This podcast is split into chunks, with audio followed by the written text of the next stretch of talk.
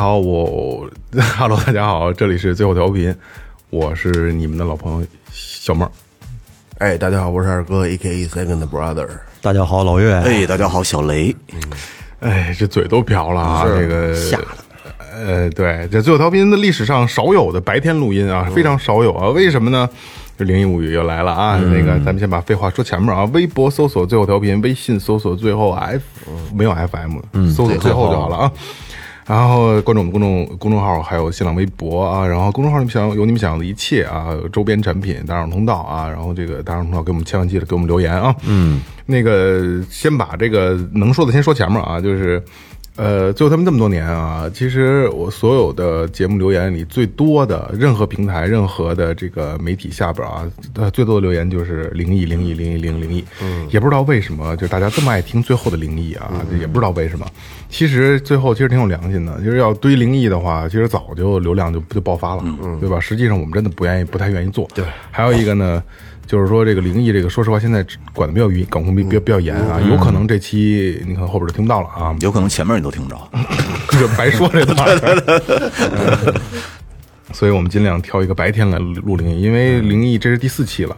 呃，前三期的灵异最后调频都遇到了不同程度的不舒服的事儿啊，甭管真的假的，确实是相对有点蹊跷，对吧？有点蹊跷。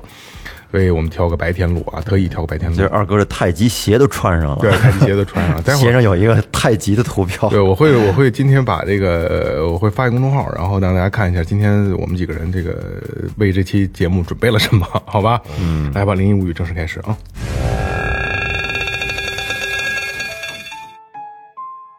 第一个是咱们听友猫儿人生的的一个投稿啊，哎，就就就不想录的这个感觉开始了啊。他这么说的啊，睡到半夜迷迷糊糊起床去卫生间，因为是熟悉的环境就没开灯，睡眼惺忪的到卫生间门口，打开卫生间灯时，感觉有有被盯着的感觉，往左边一看，一个一身黑长头发的女人低头站在那儿，头皮发麻，赶紧开灯，结果一按，咔啪，灯没亮，反而被他发现了。只见他缓缓地转过头，面向我，我差点没晕过去，因为他的脸也是头发，然后（括号啊）就像后脑勺，你细品，跟那贞子似的，贞子一样。对，我想跑，发现自己却动不了了。听说鬼怕恶人，我就开始骂，悲催了。他抬起胳膊就掐住我的脖子，我俩横着横着飘在空中，发现原来自己在做梦，但是意识十分清醒。浑身动不了，被掐的感觉依然还在，赶紧认怂了，赶紧跟女鬼说好话求饶，然后就能动了。醒来了，赶紧打开灯，凌晨四点，于是开灯到天亮。嗯，哇，这是鬼压床，这是一个压床的故事，但是挺真实。但是对他压床的这个过程，它是不太一样，因为咱们压床不做梦。嗯，咱们就是哟动不了了，醒了动不了了。嗯，但是他这是在梦里压床，然后有动作，有有有有有视线，相当于是从梦境衔接到现实。对，关键是跟鬼还有交流，对，而且还碰见一个横鬼。对，而且他妈掐脖子这个，说实话啊，即使咱们就说啊，他虽然是做梦，他是压床一个做梦，梦见这个也挺害怕的。是，就不是鬼，梦见他们人掐脖子也挺害怕的。对，而且你想啊，就是在他这个情景下啊。掐着脖子，他动不了，他醒了动不了，这事儿太吓人了，对吧？嗯，哎，这个开篇还是挺猛的，嗯还是挺猛的。呃，别来无恙灵异投稿，嗯，时间呢是二零零七年的年初，嗯，正月十三，地点是山东省潍坊市坊子区青池镇河湾南边的一个村子，名字他忘了叫什么了。二零零七年，我在这个村子东北角租房子住，工厂距离居住地有一公里。每次下班的时候都是走路走这个村子北边村外边回去。村民家房后边有一条土路，路北边是一片麦田。正月十三，我深夜十一点到十二点之间下班，一个人溜达着往居住地走。冬季深夜天气特别的晴朗，呃，而且正月十三月亮非常的亮。我走在村民房子的屋影里边，不经意的看到我北方距我不到二十米的麦田里边有一个黑影蹲在麦田的麦垄上，麦田里还有半米高淡淡的雾气。我虽然看到了，当时这心里也是咯噔一下，但脚没有停下来，走的速度放慢了。当时呢，年龄二十多岁，血气方刚，想过去看看，但是理智告诉我少管闲事儿，我就赶紧回去了。等我第二天下班的时候呢，走到这儿特意的看了一下，发现啥也没有。正月十四的晚上下夜班，走到这儿黑影还在。正月十五元宵节放假一天，正月十六下夜班走到这儿的时候，发现什么都没有了。后来呢，我在这个工厂时间不长，就辞职了。哦，这个我觉得并不是很恐怖，对，它有点就是现象性的。有可能是啊瞅晃了，也有可能是呢上面可能是有只猫啊或者狗啊什么的一有可能个黑影。也有可能是另外一下夜班的跟那儿拉屎呢，不是像卖卖笼啊。就像这种情况啊，其实每个人都有。对，尤其比如像咱们晚上遛狗的，比如说晚录录特晚，十一二点了，回家得把狗遛了。可能你遛着狗的时候，你可能拿着手机瞎看，然后也没什么，可能突然有一抬头一个，呃，就不一不用抬猫跑过去了。呃对对对，可能就是有一个异样的动静，就可能不是你常听常听什么树的声音、刮风的声音，突然有一个别的声音，然后其实你不会觉得害怕，但是你突然一从你手机里从你一个另一个状态拔到你现实，哎呦吓一跳这个状态的时候，你就突然一下就完全害怕他了。当时也嗡一下，对嗡一下完全害怕那那那手脚都麻了。那一其实有可能就是树枝上挂一白塑料袋儿，跟着风风吹的哗哗响。但是让你去警觉它的时候，尤其是在那个深夜的时候，挺一个人还在村里，对，挺害怕的，是吧？其实有一个呃状态，可能咱们都经历过啊，就是尤其是小的时候，嗯。玩捉迷藏，晚上玩捉迷藏，可能就是玩的特兴奋，疯了，疯了心了，玩疯了心了，然后你就是捉迷藏捉到就是最高点的时候。然后晚上不像现在是灯火通明，对吧？有可能你肯定得找黑地儿找黑地儿多，找黑地儿。你会找一个特黑的地儿，你特别兴奋，我操，这地儿这谁也找不着。当时觉得特牛当时特过瘾，但是突然发现没人半有有过一个时间段没人找着你的时候，然后你突然醒过味儿来，我操，这儿没有声音，没有动静，还巨黑，你那个当时那个恐惧感是一下跳脱出去的，巨害怕。当时裤子就湿了。对，那倒不是，反正巨害怕，都其实跟这个状态有点差不多，是吧？等再一出来，小伙伴们都长大了。呃 跟那《爱丽丝梦游仙境》嗯，来来好，下下一个啊，下一个，这是俗不可耐。这个这个故事说，我之前在这个北京新东方学习了两年厨师，然后在朝阳大悦城八楼的妈妈的味道工作的半年时间。嗯嗯，在过年前的一天晚上出门去，呃，负二楼就是地下二层，地下二层呃倒垃圾，那个时候。就经过负一楼的停车场，说在一个拐角位置，我记得特别的清楚，那里停着一辆路虎车，具体什么车型我忘了。揽胜这个不加长行政别别别，对，哎呀，在车的后面有一个穿着白色衣服的女孩，无论是从哪里啊哪个位置走走的多近，看到的永远是个就这个肩膀。呃，我上边是穿着一个吊带儿，就这样的感觉，就你路虎特配我觉得你别说，走多近，你都他都是有，他都是在在那个位置，他露不出来。嗯，哎，当时呢穿的是比较少，也冷，但是看到他以后呢，后背就瞬间就不舒服了，也有一些慌了，便推着小车往负二楼的那个电梯走过去了。进电梯之后呢，电梯一直没有反应，关上了。也不运行，它不卡住了啊，对，不往下走。当时我也没有多过多的去关心这事儿，当时呢也不知道就该想啥了，拿出手机对着电梯呃拍了张照片，当时看着还好，没有啥，便放回口袋里了。然后到了负二楼之后呢，就是这个这电梯可能是运行了啊，这到了这负二楼之后，出了电梯门，正准备拐弯的时候，旁边的一个比较高的一个瓷砖突然从上头就咵就掉下来了哎。呦，啊，幸好旁边不认识的女生，呃，拉了我一把就躲过去了。再次啊，再感谢人家之后，进垃圾房倒垃圾时候一晃神儿，差点没有掉进垃圾池里。我操！当时的这个也是被人拉住了。回来之后呢，一直觉得就心有余悸。和同事说了之后，同事便拉着我早早就离开了。回到宿舍之后呢，我在翻看之前照片时候，突然发现。呃，我在电梯里拍的照片儿，在我背后有个白色的影子，哎呦，就是我在停车场里看到的那个女生。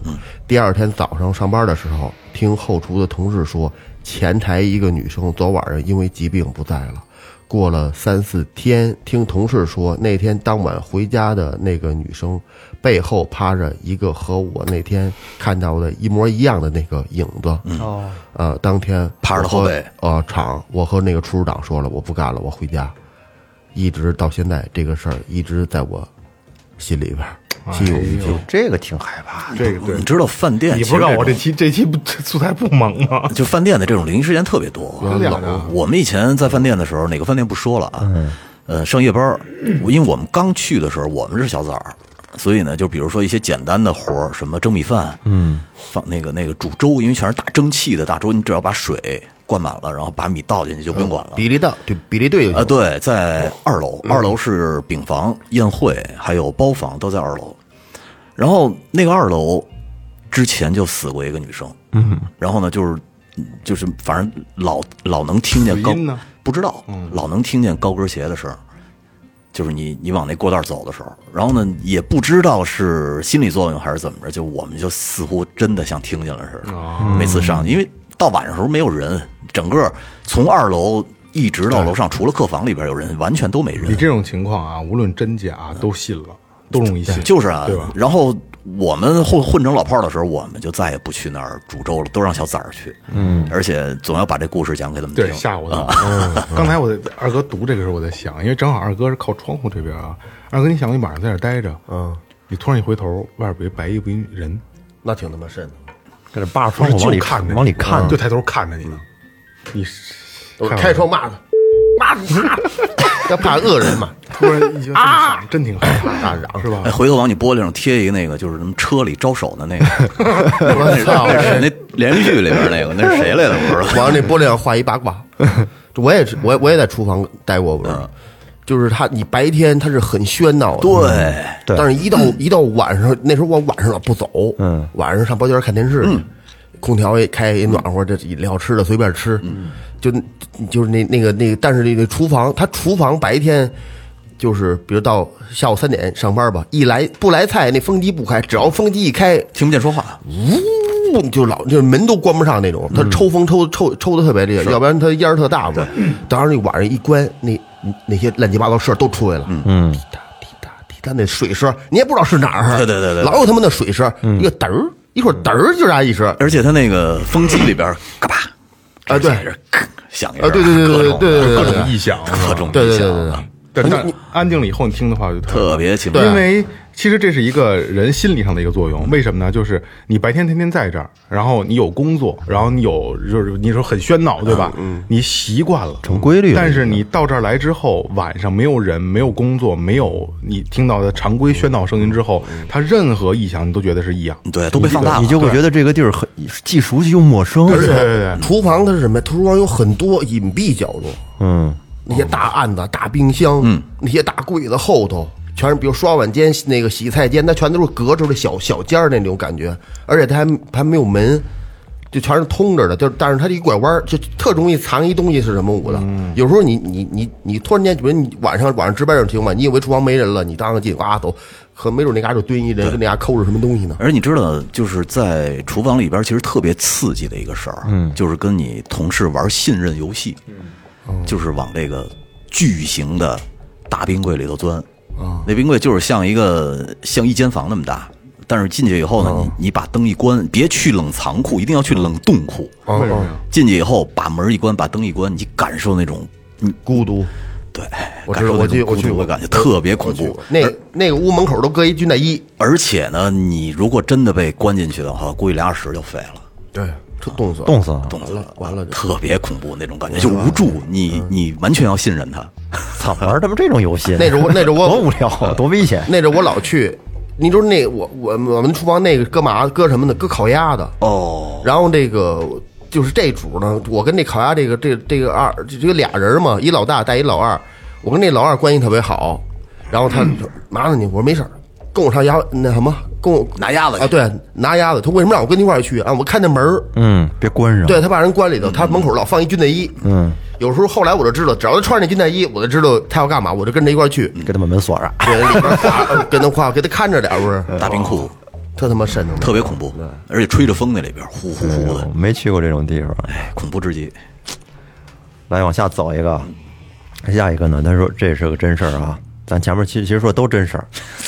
这个网名叫 Everything，这个事儿是他在上小学六年级时候发生的。当时的年纪小啊，他胆子也比较小，属于天一黑就不敢出屋的那种。嗯，他们家呢和他大爷家，就是他父亲的哥哥，也叫大伯，在同一个胡同。他妈让他去给大爷家送东西，因为这天黑了，挺害怕的，就玩了命的从家里跑着往大爷家跑。就在他跑了十多米远的时候，就正好踩到了一条趴在邻居家门口的那个大白狗，结果那狗一下给踩急了，顿时就跳起来冲他狂叫。没给他一口，哎，然后这孩子就感觉好像就被吓着了似的啊，然后心里面顿时就慌了起来。等过了一天之后，他跟小伙伴们在村里玩，当时天很热呀、他就满头大汗的就坐在房檐底下休息，下意识的他就擦了一下这个耳朵后面的汗，然后就觉得啊耳朵后面突然就多出来一些疙瘩。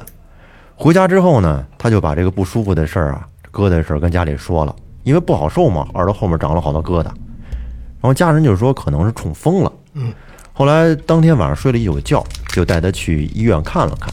医生看完之后说可能是湿疹，给他开了点药。然后这个药用了一周的时间，他还是不见好转，而且他觉得身体越来越不好，饭也吃不下去了，浑身没劲儿。家人就怀疑他是不是吓着了，因为他小时候特别容易被吓到。于是呢，就带他去了一个顶仙儿家，可以理解为出马仙儿吧。嗯，就是这个人家里边供了很多佛像，专门给人看一些怪病。后来这个大仙儿就给他看了看呀，说他是个童子，而且呢还是在一个什么寺庙里面下来的童子。那不是好事吗？嗯，一般人看不了他这个事儿。哦，然后呢，这个大仙儿就给就是在那儿烧香，并且嘴里边还念念有词的在说说了一些什么话。过了一阵儿，这个顶仙儿告诉他父母一个偏方，让他父母买三根香菜，不能洗，就就得是连根带泥一块儿用一碗水熬了，熬到水就剩下一口杯的时候，就是以前喝酒那种小小口杯，嗯嗯，那小酒杯，剩一口杯的时候呢，一口气喝下去。后来父母照做了。第一天晚上，他把这个杯水喝下去之后啊，感觉特别难受，就比喝多了酒之后一直吐还要难受。然后转过天，他爸就带他去了大仙儿家，跟他跟这个大仙儿说，实在是喝不下去了，太难喝了，喝了也不舒服。但大仙说，你可以再加点芦根儿。后来就父母在地里面刨完了芦根儿，然后呢，按照这个大仙说的，把药熬完了之后，给这个孩子送到嘴边的时候啊，他还没喝呢，一闻着这个水的味儿就想吐了。后来缓了一会儿，你不是喝过这玩意儿吗？我没喝过，怎么没喝过圣香灰水什么的？没有没有没有，这这我没喝过，但芦根水我喝过，啊，利尿，啊，那是利尿的呀，对，芦根水利尿，我以为是辟邪的呢。没有没有，就是缓了一会儿之后嘛，那大仙让喝了，这药还得喝呀。然后呢，刚一入嘴，结果这水一口没咽，全喷出去了，真太难喝了。太难喝了，对他来说受不了。而且呢，还是一直吐，因为他天天基本上也吃不了什么东西，后来吐都吐不出来了，然后就躺在床上跟那儿哀嚎，跟那儿叫。后来他大爷就说：“大爷，他叫他们那边叫大爷。”这个大爷就说：“这么下去不行啊，不行，赶紧去医院吧，不行换个医院，别把孩子给耽误了，别真有什么病。”结果去了医院之后，当时晚上十点多了，急诊直接把他收了。第二天白天做了一系列的检查，除了肝功能检查之外啊，什么指标都很正常，但是就是肝功能不太正常，有一个数值比正常值高了好多倍。后来在医院就住了几天院，但是情况还是没有好转，而且脸特别黄。嗯，这孩子听他妈说，他眼下面就跟有那黄色粉末似的。然后他大爷和家人呢，还有医生沟通之后呢，主治医生怀疑他是得肝炎了。嗯，后来这儿科的主任啊，怀疑他是里边可能是有个什么管啊什么堵了，导致的这个肝功能不太正常。家人就决定去这个大一点的总医院去检查。出院之后呢，去了总医院进行了一些彩超什么的，一通检查，发现啊都挺正常，肝功能下来了，但是数值还是特别高。大夫看到报告之后，戴上口罩，在他的病历上写了肝炎。大夫怀疑是肝炎，但是不敢确定，建议呢再去这个海河医院，是天津的一个传染病医院，说是去那儿看看。查肝炎的，哎，出了医院之后，一家人呢都很郁闷。然后他大爷就说，如果去了海河医院，这孩子就废了。那医院收治的都是一些传染病的病人呢，不行，咱们还是回河东吧，去找这个去找主任，甭管说是什么管堵了，啊，到那儿再再好好查查。到了医院之后，大夫看完了这个总医院的病历之后呢，不想收他了，害怕真是说肝炎会传染，嗯，而且大夫还怀疑他是不是红斑狼疮啊。哦，于是大爷又去找主任，最后呢，终于是同意收他了，但是必须给他隔离在单人的病房，而且还必须得备案。嗯，问了家人，说家里有没有人得过这方面的病什么的，说是得上报。然后就这样呢，这孩子就被住进了这个一个单人的隔离病房。当时他姥爷正好啊是肝癌，在快不行的时候呢，他妈回去看了看，可能是在机缘巧合吧，他姥爷的一个盟兄弟问他妈妈这个他的情况，然后他妈就说现在最近啊，这反正身体不太好，这什么这什么病什么的，跟着跟着人说了一下，嗯，然后这人就说是不是虚病啊，就吓着了或者撞上什么了。他妈说找大仙看了，人家说是童子，然后也按着药喝了，但是说不管用。那个老爷就说是不是那个大仙儿不行啊？不行，我我告诉你一个地方，你看看，都都说他那儿挺灵的。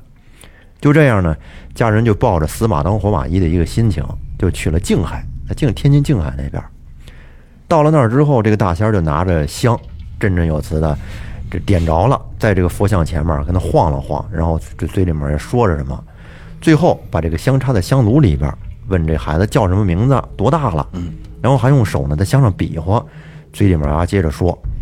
过了一会儿啊，大仙说他是吓着了，而且呢吓得还挺严重啊，吓的时间也比较长了。大仙指着香跟他妈说：“你看啊，这根香黑的，知道吗？正常不是这颜色，是黑色。”嗯。他妈一看，哎，确实有一根香是黑的，而且啊，不光是黑的，这个香它还往外倒，够邪门的。哎，点着之后，他这香香灰他往外倒。最后大仙说让这孩子来一趟，当时孩子没去啊，是他妈去的，孩子在医院呢。大仙就跟他妈说呀：“你你这要是孩子真来不了，你拿一件他经常穿的外套。”嗯。转天他妈就带着他这个衣服就去了那个大仙那儿了。最后，大仙拿他的衣服啊晃了晃，然后告诉他妈，抱着衣服喊他的名字，然后呢到医院之后给他盖在身上，让他睡觉。而且这个他妈在回去的路上不许跟任何人说话，他妈照着做了。等到了医院之后，给他盖上，没一会儿这孩子就感觉特别累，想睡觉。这一觉睡了也不知道多长时间，等醒了之后发现已已经是半夜了。他醒来之后，第一句话跟他妈就说：“我饿了，想吃想吃饭。”治好了，哎，当时呢，因为没有卖饭的了，他妈就给他点了一份肯德基。然后吃完之后说：“不行，还是饿，没吃饱。”然后他妈又去楼下又买了一份。转天呢，这孩子哎就可以下地了，跟没事人一样了。而且等到再复查肝功能的时候，发现这个数值也下来了。过了三四天，大夫就告诉家人呢。现在已经好了，没什么事儿了，肝功能也基本上处于一个正常状态了，可以出院了，恢复了。哎，让他就是说，在这个一天，就是说每天坚持再吃几天药，应该就差不多了。嗯。后来他们家里人想着，床位费在医院住着也挺贵的，也没确实也没必要了，那就回家养着吧。到时候呢，一周来复查一次。但是他大爷不同意他出院，说现在还是有有点不正常啊，反正就是在医院再住段时间靠谱。就这样呢，跟医院又住了几天，然后呢吃了几天药，最后等复查完肝功能确实没事儿了，这才真的出了院。出院以后，他家人就带他去了静海那边那大仙那儿。嗯，到那时候呢，这孩子才见到了他，对他来说算是救命恩人吧。嗯，见到了这人的面貌啊，慈眉善目，特别爱笑的一个老婆。嗯，这个老婆说，她最好认她供的那个神仙当干娘比较好，对她有好处。然后这孩子就认了个干娘。这个啊，有点像咱们第一期录的《灵异物语》，还是第二期嗯录《灵异物语》那个，当时那个小鹏拜一个石狮子，啊，对吧？哎，这个有点那意思。他是认这个供的那个神仙当干娘。嗯，后来这个大仙还给了他一块红布，大概六厘米长，两厘米宽。嗯，告诉他一直带在身上。就这么着，这孩子带了好久。有一次他妈给他洗红布的时候，在晒的时候，他就发现这红布上还有四个字儿：“祝你平安。”有孙悦嘛，祝你平安。然后后来就他就把这个红布一直带在身上，戴了好久，最后差不多基本上都戴烂了。嗯，但是呢，他到现在为止啊，每年都会去拜干娘。嗯，他们这边这个大仙儿在正月啊是不给人开炉看的，但是却给他看。这个红布烂了之后，大仙儿又给了他一块新的红布，但是这次这个红布上就没有“祝你平安”四个字儿了。嗯，但是他一直带着。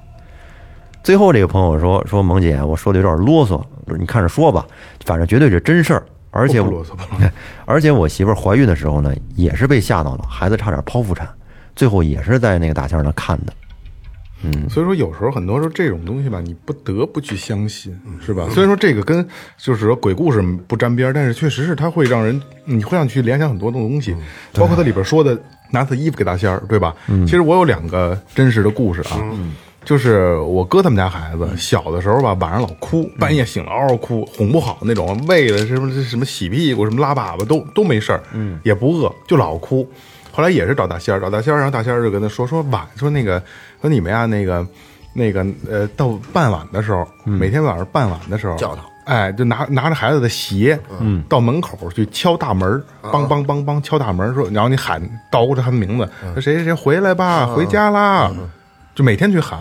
然后我哥可能有喊过这么两三次，就就没事儿了。吓着了。啊、吓着了，就是说底下去招魂去嘛，可能就是孩子魂儿跑了，就因为孩子不小孩儿不是有这个、这个这个气门，那这气门没没关上，说灵魂是能跑出去，但是这这真假咱说啊，但是有这么个故事，然后肯定是真的，因为这是我我哥的事儿嘛，这我哥也上过咱们节目，拿小鞋敲门，就当当当敲这个门，拿一双小鞋，然后再有一个就是衣服的这个，就是我爷爷，爷爷走了以后呢。等于是下葬是在咱们这边，但是老家不是还有家族墓地呢吗？在东北还有家族墓地。然后就是我爸他们去送回去的，就是衣服，嗯。拿一身衣服，嗯，就是衣冠衣冠的那叫什么啊？衣冠冢啊，衣冠冢啊，就是这都是发生在我身上的真事儿。啊，对，那边也有一个家族墓地，有一个那什么，有一个坟坟坟底头不听我我跟你说啊，有山头，是牛不是我说那就是就是也得立一碑是有那一个家族墓嘛，嗯，家族墓巨大，太厉害了。然后这是瞎说啊，我也不说是哪儿啊，它是一个大湖面上一个岛，那岛都是我去，岛主他 他们都这么说，是有就是反正这是反正我爷爷的那个家族墓里放的是他的一身衣服。能能能这个给给规划规划啊，这度假可以过。我我爸他们去都是呃坐船上岛，是啊，太厉害了。因为咱抛弃这鬼神不说啊，就说这个，其实人得病啊，有的时候确实有分实病和虚病，有的时候这个实病你去医院能看，你把嘴里那袜子吐出来，但是 脚脚的内裤什么袜子，但是这个虚病啊，医院他看不好。岳哥就看过虚病吗，对我看过，就是你你虚病，你你医院查不出什么问题来，治不好，但是通过一些民间的特殊的方法，它确实管用。但是说这这就是所谓的这一个是呃生理上的疾病，一个是精神上的疾病。可能很多时精神上的可能就是所谓的虚病。是上古传下来的一些民间的一些经验，对，嗯，这就跟中医差不多。你看起来你说他用的那那香灰，他治病吗？那香菜那那个那个嗯香菜杆那那芦柑儿，那夹着泥，啊，那芦根儿你治什么病啊？我怎么记得你上次回去说发烧治不好，那回就是喝香灰水来着？没有，那大仙儿给我就是给我做了做给给你法事给，你大嘴巴，我 操，抽好了。对，做了一个法事，然后呢烧烧了一烧了点纸什么的就好了，就好了，当时愣时就好了。当时就好，我操，特别神奇。哎，你还记着，就是之前在民进网的时候，有一老管我叫舅舅的一孩子找我学鼓去吗？个儿挺高的。后来我看他发朋友圈，他老发那些什么做法事啊什么，我的穿着那那那身衣裳够瘆得慌。啊，对对，什么开业呀，人开业给做呀，然后什么我的，对，而且还是就是他们有师兄弟几个孩子在一块儿，嗯，然后是等于等于是跟一个人学呢。哦，那天我跟他聊几句，我我想把他拉这儿做对，但是我但是我听有点儿不算太靠谱似的。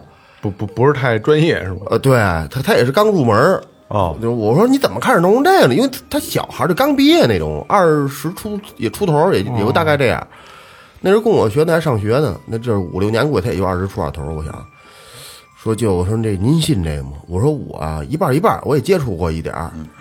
说这个我因为前阵其实家里边也不是出点什么事儿，具体我也没问。然后后来说我觉得这挺感兴趣的，说想认，然后机缘巧合吧认识那师傅了，想跟这师傅一块儿学这个。说我们有几个师兄弟的，怎么着的，一块儿跟着这师傅。你再跟他聊聊，看家里出了什么事儿，然后这事儿怎么化的？你觉得要是特神奇，可以来录一期。真的聊聊哈，啊，但是我他他说他说师傅带着他们什么，反正就是带他们游泳那种？对，云游是那种那那种，就坐着打坐，他能看见东西，带着他走，说到那儿你看见这个吗？看见什么？我到再跟他深聊聊，可我不是特别觉得能聊。不是特别靠谱，招摇撞骗的感觉。也不至于，咱们 云游弄咱们也聊弄看包袱上面画着那个那个那个符什么舞的大纸包，上面贴着那黄色的符，写着红字儿，道教的那些东西，对对对对对，戴着那戴耳朵那帽子，那戴掏一道穗儿那种的。行你再跟他深聊聊，再跟他深聊聊。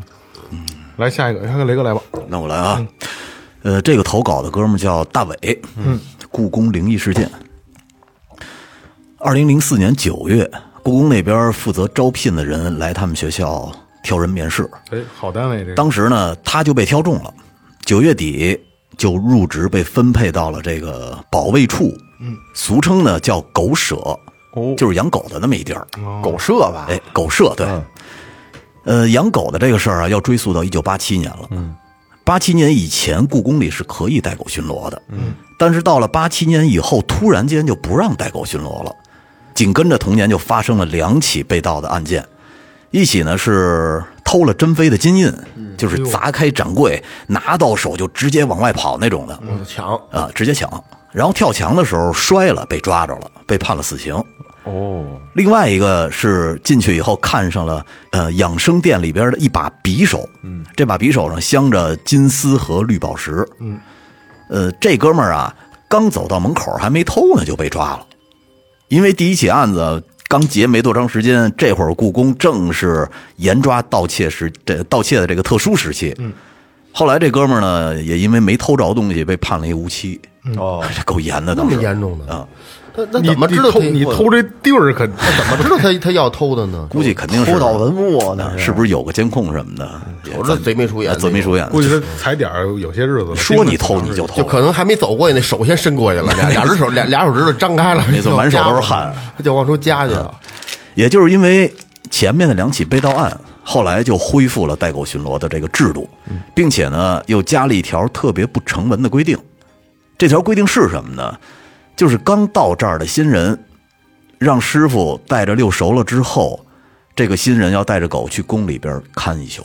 哦，练独自练练胆儿。对，跟他一起进狗舍的有五个人，我刚上班有一个月就被安排盯大夜去了。哎呦，那这就是跟你们说那个饭馆一样，没错新人嗯是吧？呃，一个是对巡逻路线熟悉了，第二个呢就是这个有狗跟着也熟了。嗯，当天晚上吃的红焖羊肉，呃，我师傅叮嘱我让我多吃点儿。我们出去以后，又有另外的一个师傅带着去，一个人牵着一条狗。出门的时候呢，我师傅专门给我拿了一件加绒的长袖外套，我估计就是怕那里头冷。嗯，应该冷冷冷冷冷冷，待会儿我再说。呃，我们五个人被一个师傅带到了宫里边儿，不是五个人一起在里边巡逻啊，而是分别去一个地方。我被师傅带到了东筒子夹道边上的院里边呃，这个夹道呢也叫做阴阳夹道。嗯，这个名字的由来是夜里边月圆光照下来的时候呢，这个夹道里边会出现一半是亮的，一半是暗的。哦，啊，阴阳分明。白天的时候走的都是人，夜里边的时候走的都是鬼。哎呀，这这么直白吗？为什么这么说啊？呃，因为这条夹道只有宫里边的下人走，哦，白天宫女和太监走，到了晚上呢，除了有急事儿的从这儿走，呃，就是在宫里啊、就是在宫里死了的这个宫女儿或者太监往出运，要从这儿运，也要等到白天才能运。哦，确实，你宫里面肯定会有死人的，平时啊，对，哎，我说错了啊，就是白天死了，也要等到晚上再出去，再再运出去。对，白天不能往往出运。晦气啊！故宫啊专门运死人的路。所以呢，夜里走的都是鬼。如果着急有事儿，从这儿走的人要走这个呃阴阳道的时候呢，一定要走阳道。嗯，在夜里边遇到往外运尸体的，就要面向阳道的一侧的墙壁，让鬼先走，而且呢，要把这个灯笼放在身前，嗯，用身体挡住这个灯笼的光，嗯，不能让灯笼的光把这个阴道这边照亮，嗯。他说网上嗯很多关于故宫灵异的传说都是出自这里，实际呢这个故事要比这儿比这个多得多。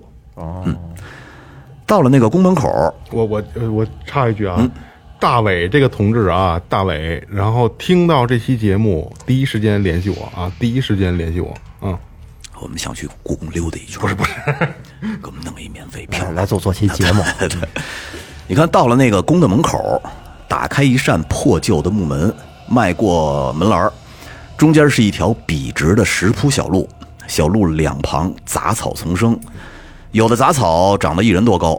院里边有一间不太大的屋子，带着我去的师傅就叮嘱我说，那间屋子呀，基本就是一库房，放着一些没有用的物件儿回头呢，你就在这个院子里值守就行了。想着到晚上的时候去那边转转，呃，看着点库房里的东西。他刚走进去的时候呢，就听大门关上了，吱呀的一声，当时呢就给他吓一跳。呃，他说他们身上每个人身上都有一个对讲机，这个接收范围内肯定是有一个人能听得到的。于是他就把狗的这个绳给松开了，让狗在院里溜达溜达。呃，心想如果有动静，狗肯定第一时呃第一时间先跑过去呀。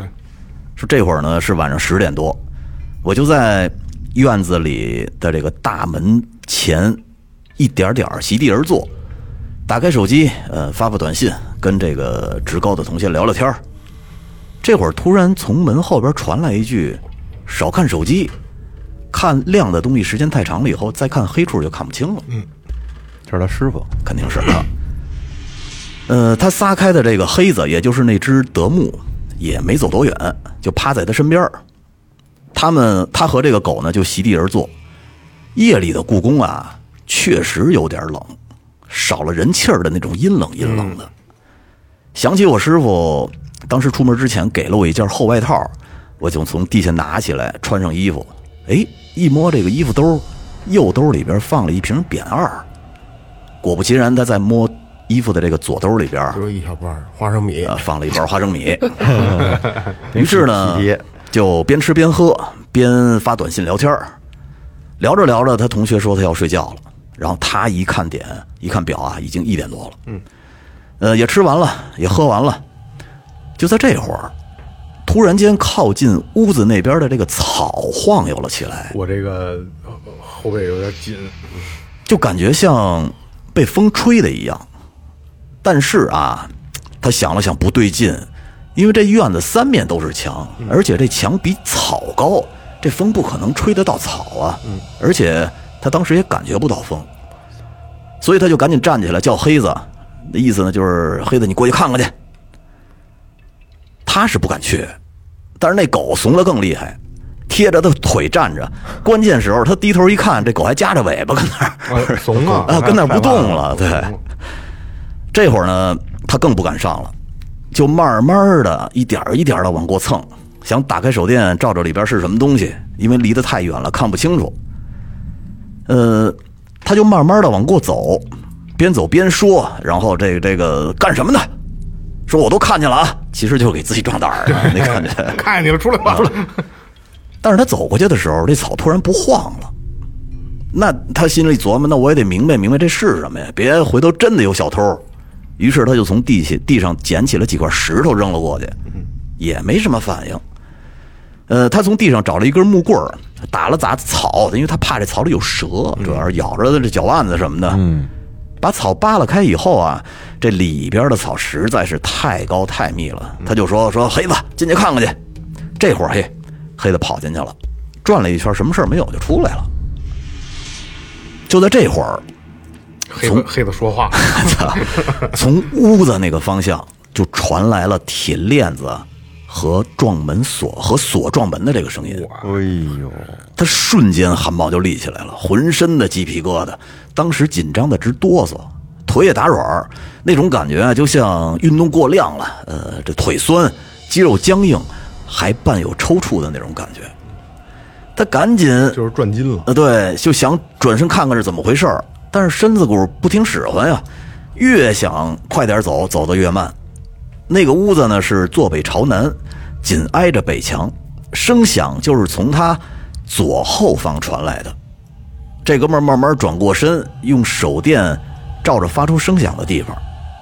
呃，那边呢，他想仔细看一看这个屋门和门锁有什么异样没有。慢慢的往那儿挪动，仔细看一看，门锁是用铁链子锁着的，铁链子多余垂下来的那个部分还跟那晃呢，哦，自己晃上了，这肯定不是风吹的，是跟那左右摇摆。嗯，我就下意识说说谁呀，在那干什么呢？我又看见你了啊，还吓还是给自己壮胆了。那没办法呀，呃，于是他他还说说黑子过去看看。但是呢，这会儿他一回头一看，说发现狗没了。我是站在原地没敢动，一直用手电照着屋子那个方向的每一个角落，呃，想找找可能导致铁链子撞门发出声响的这种可能性。身体呢，慢慢的就往大门口撤了，开始。就在这会儿，对讲机里发出了声音。我刚才着急过来看看这边草里有没有动静，把这对讲机落在大门口了。嗯。于是，终于有一个体面的理由让我跑了。我赶紧跑到大门口，看见黑子在大门口蹲着呢。我看了他一眼，拿起对讲机，原来这会儿已经凌晨两点了，该报道了。嗯，对讲机里传来“五号该报道了，五号该报道了。”他拿起对讲机说：“五号到。”回了一句，然后那边问说：“五号有什么情况吗？”我说：“还真有一点情况。”我就把刚才遇到的事说了一遍，然后在大门口等着有人过来。结果过了十多分钟，送我们过来的师傅把这大院门打开了。我就跟这师傅呢把这些把这个事儿原原本本的说了一遍。这师傅也没太当回事儿，他说啊，可能是一些小动物什么的，这也挺正常的。说那边的杂草里边呢，经常可能会有这个刺猬啊、黄鼠狼什么的。嗯，还叮嘱我一定要到屋子后边去转一转，屋后边有一个过道。屋子的墙和院墙不是一堵墙，所以呢，必须要保证每一个死角都要巡逻到。如果被盗啊，这可不是小事儿。嗯，说完了，他师傅就走了。他用绳子给黑子拴上，牵着就往出走。从屋子里边往东边绕了一圈，什么异常也没发现。从西墙到屋子的正面绕了一圈，也没发现什么事儿。这会儿呢，我的胆子就大了起来了。我有想法往屋子里看看到底放了什么东西啊？结果呢，他趴着这个玻璃一看，屋子的窗户是玻璃的。他用手电使劲的照了半天，这玻璃反光，他看不到屋里是什么样的。这我我都不敢看。于是他把手电关上，借着月光往里看，里边呢放的都是一些日用的杂物，嗯，什么木架子、木床、洗脸盆的架子、椅子，还有一些纯木头的老物件，嗯，也有一些铁制的新物件。边看边挪步，到了下一个窗口，走到第三个玻璃窗的时候，有一个柱子隔着，就是屋子的门了。就是这个窗户和这柱子再往前一下，就是这个就是这屋子的门了。屋子里边柱子的位置是一个木质的屏风。我用手电仔细照了照门上边的这个锁，根本找不到刚才的声音是怎么发出来的。嗯，我顺着门往上边的玻璃看，也就是放了一堆呃杂七杂八的东西的那个玻璃，这里边花瓶比较多，胡乱的跟那儿堆放着。但就在这个玻璃，我突然看到了一个人影，背对我坐着，我只能看到他的背影。我当时说，就吓得说了一句“我操”，但仔细一看，背对着我的这个身影，头上还有好多的珍珠凤冠，我靠，下边是一件蓝色刺绣的衣服。这哥们儿就心想啊，说刚才怕不是他要从屋里出来吧？我靠！因为这门锁着，他打不开，所以没出来。我刚想到这儿，黑子就从大门口叫了起来，然后我跑下台阶儿，但是呢，我这个牵着狗呢，这狗把我向相反的方向这么使劲一拽，我整个人就失去了重心，从台阶上摔了下去。但是好在不高，可是头刚好撞到一块大石头上，撞流血了。手电前面的玻璃也摔碎了，摔碎了的玻璃就这么散了出去。出了这么我这边出了这么大的动静，屋里边那个人肯定听见了。嗯，没等我起来，我就拿着手电照了屋里那边一下，结果屋门的玻璃还是反光，我看不到屋里。心想啊，坏了，赶紧跑吧。准备起来往大门口跑，发现大门口站着一个人，那个人南向北站着，我看不见他脸，只有一个人。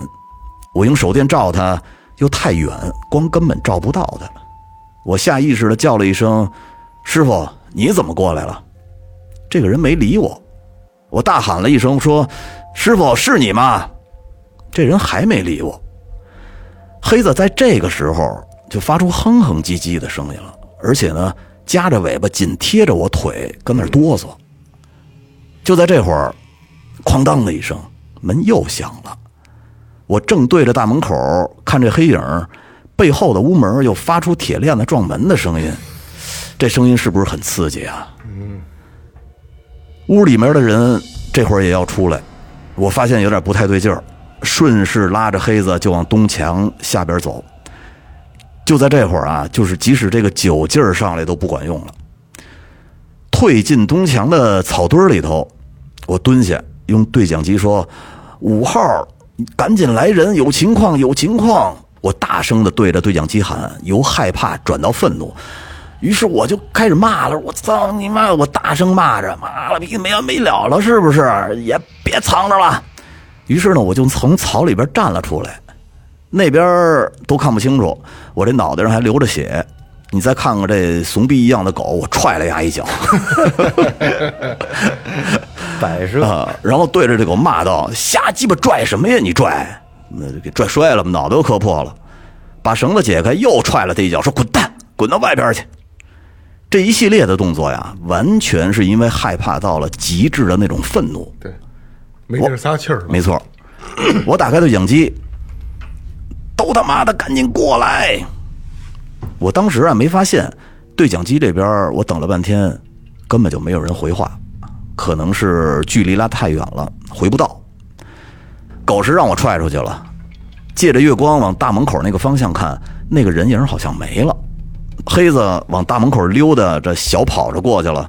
我从草里边出来，看了一眼屋子的方向，这会儿没什么动静了，我就撒腿往大门口跑，拉开大门出去，把狗关在里头了。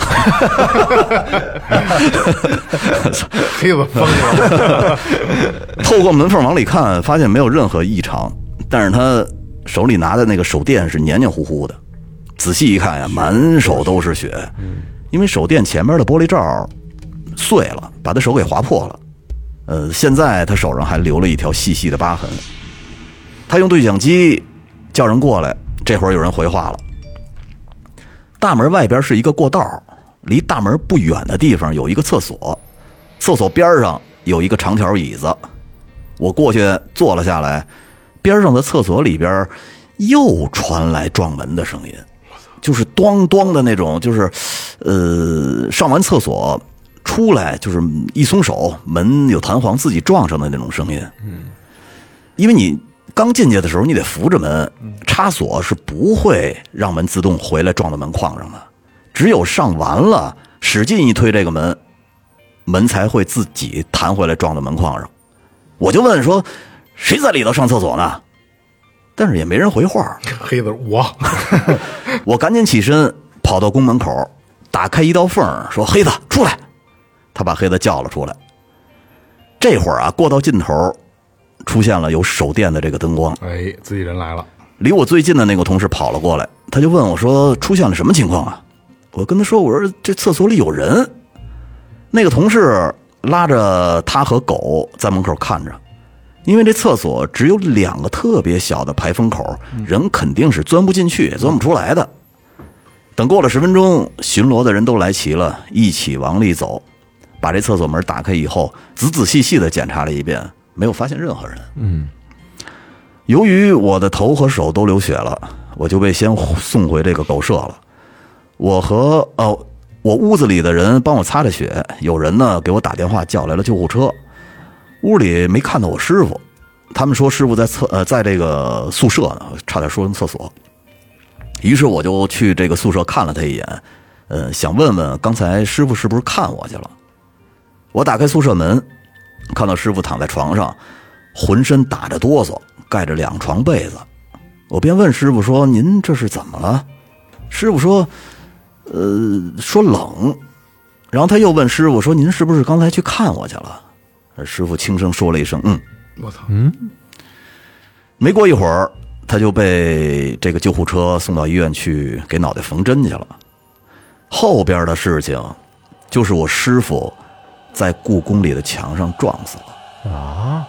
那天晚上，也并非是他说的那样，因为他的死，这哥们儿也被吓得够呛，也就是这大伟。嗯，所以呢，他在时期期满以后就离开了故宫。嗯。哟，这个劲儿挺大的，这个，嗯，还很真实。是啊，老有门响，咚咚咚的。因为故宫吧，它有一部分是未开放的，对，是吧？这而且这个未开放的地方嘛，对很多人来说都是比较神秘的。但是它又有那么那么多年的这个历史积淀，经历过那么多人和事儿，所以说不免让人会产生各种的幻想。而且真信这个的话，那那里边死人死扯了。那要照这么说的话，那冤魂多了去了，那里头。哎其实这个故事，说实话啊，等到最后我也没等到一个解释，嗯，对吧？没有解释，这这就没有那屋里是啥？这就是我惹不起，我还躲不起啊，对对，是不是？？所以真的是就闪了呗悬的这么一个故事啊。然后刚才大伟呃还是在说啊，这大伟，你你要听到我那个这期节目的话，你赶紧联系我啊！我也尝试着我去看从邮件去联系你，我觉得应该还有不少的故事，可能还有你还有之前的同事还在。其实故宫的故事我一直想找想想做，他可能是离职了才能做，因为我有一个哥们儿，他的一个同学在景山公园儿的管理处，所以我一直想找找人做故宫里边儿这些灵异故事，因为真的挺奇妙的。刚才这个故事也确实劲儿挺大，对吧？我主要是想问问他，怎么能想到把狗给关里头，他出去？他没没黑子顾挺不容易对，没顾及这个黑子黑子号我他妈还吓坏了呢。是啊，说起故宫啊，前两天我刚，呃，等于没进去，但是我我没我没晚上进去过，嗯，我走到午门门口嘛，带孩子去天安门，呃，是正好放假嘛，对吧？然后这次今年是为了分流，之前之前没有过啊，直接是进到天安门里后边。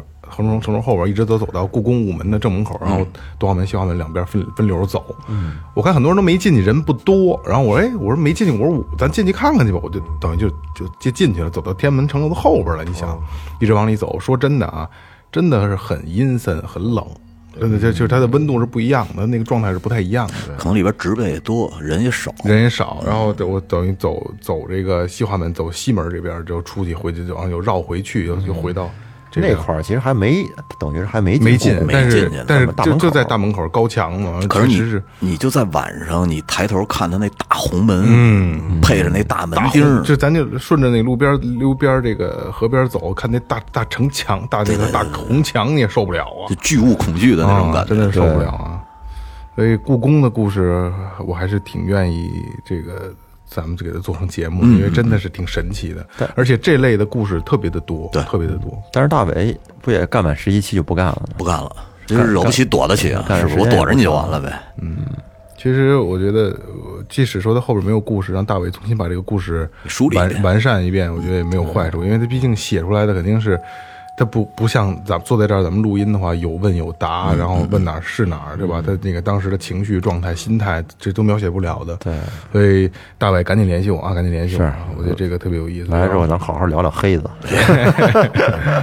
然后就是再有别的咱们这个兄弟姐妹有跟故宫这种有经历的，可以联系我们啊。我们真的挺想做故宫这个这个这个节目的啊。嗯，他后边这还有一个后缀的一小故事啊，就是说他这个大伟他一个伙伴在疫情的时候买了一辆这二手车，价格挺便宜的，嗯，然后他觉得这车八成有点问题，他说没问题，找人看了没什么毛病，就是车主着急出捡了一漏，嗯，我这事过去大概一个月左右呢，他傍晚回家的时候就听见楼底下这帮老太太在那议论呢，这这吱呀吱呀说呢，说那我问他怎么回事，说出什么事儿了，说他们说那发小在家里死了，说怎么死的呀？说是心脏病。说发小呢从小就有这个心脏病，呃，他就去他家随了一份子。他家人说啊，最近不知道为什么，然后就把他突然间把药停了。这死的时候呢，心脏病的药撒了一地，那最后呢也没送到嘴里边去。当时家里边没人，都下楼玩牌去了。他早先呢交了一女朋友，申请了这公租房，也买了这个车，正准备结婚呢。他死前一个月在楼下见到，他还说上次烤羊肉串剩下不少，说回头哪天一块儿跟楼底下这个小花园这儿烤点儿喝点儿。嗯，想想真是太突然了。他过去了不知道多长时间呢。他我一哥们儿要出国玩没赶上南站去天津最后一班车，说我就这个开车送他过去的。这夜里边儿回家得凌晨三点多了。他说我停车的停车的停车位在地上，说我的车子后面就是我发小，就是买当时买了辆那那辆二手车，嗯，说我这天回来才发现他那车一直在那儿停着，没有卖，就因为他父母呢都是残疾人，就是也没法开，嗯，呃，就我把车开到这个车位，准备往后倒的时候呢，从后视镜就是看过去，这感觉车里边有人儿，然后我当时没多想，就把车倒进车位，就仔细看了一下，呃，是有人坐在车里的主驾驶的位置上，脸上泛着这个蓝光，啊，感觉仪表盘发出的光亮，好像是照在这个硬的脸上了。对对对对对，呃，那人我不认识，戴着一个眼镜儿，脸型是这种国字脸，满脸的褶子。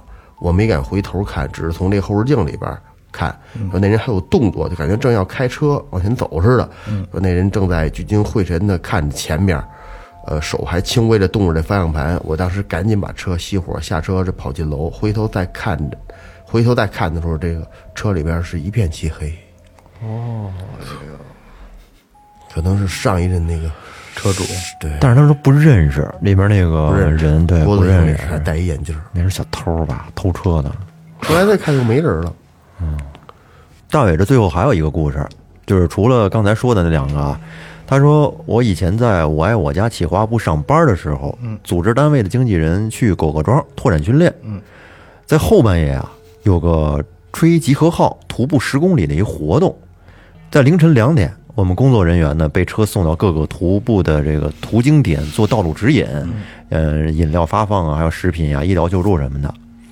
我和一个同事在倒数第二个点，基本是位于山下的位置，在周边有一个废弃的加油站。这个加油站对面啊是一大片玉米地，玉米地呢和马路隔着一个大水沟，里面有水，估计是浇田用的。我和一个同事在玉米地和加油站的另一边，这里呢是一个三岔路口。我们刚点上烟，就从加油站后边走出来一个队伍，打前排有两个人，披麻戴孝的，还有白帽子，举着一个白纸包着的那个纸活，是两个马。后面呢，两个人是举着两个帆，再后面是四个人抬着一个大红轿子，那不是纸活，是真的大红轿子，嗯，就是人坐的那种的。轿子后面还跟着两个撒纸钱的。这个队伍按照我说的顺序，从加油站后边围墙后面陆续的走出来。你说是发丧的吧？那些人没有声。走到马路中间的时候，还停下了脚步，齐刷刷的往我们这边看。我们站在的位置是树下，在夜里，我们两个人要不出声，他应该是看不到我们。但是我们正在抽烟呢，这个烟他点着了有红点儿啊，我就跟同事说：“我操，赶紧把烟掐了，那帮人看咱们呢。”我俩把烟都掐了之后，然后就躲到了树后面。那些人就暴露在月光下，然后慢慢的转过头，又恢复了正常。我靠，慢慢的就冲着加油站对面的玉米地里走了过去。嗯，玉米地和马路有点落差，比马路的地面稍微低一点。那个队伍呢，就直接从马路走进了玉米地。关键是啊，这马路和玉米地中间还有个水沟呢。就是大小伙子，你使劲跳下来都不见得能跳得过去。嗯，但是那帮人就 就跟走平地一样，就这么就这么走进去了。玉米地和山挨着，不知道那些人干什么去了。大约五点左右，拓展的人才陆续的走到我们这儿，天也逐渐的亮了起来。我们俩这才敢走过去看，但是确实什么都没有发现。这这个大伟有点这个体质啊，招这个啊，这八字是不是有点轻啊？去哪儿都 老能看见这种大东西。大伟这个这这这劲儿这劲儿挺大的，这这劲儿真挺挺大的。行吧，也就这样了吧。就是说实话，录完《灵异物语》一句都不想多说话。就是说实话，中间有很有几个故事我都恍惚了，我就不想真的不想听。不是说不不精彩，是不想听。有点发冷，对对对，就不爱做灵异，就是这样啊。所以就是你们真的喜欢吗？就对吧？真的喜欢就给你们做，是吧？你有条件的故意失聪，你是？嗯 那就这样吧，行吧好吧。这里是最后调频，呃，感谢每一位听众喜欢《灵异物语》，拜拜。拜拜拜拜哎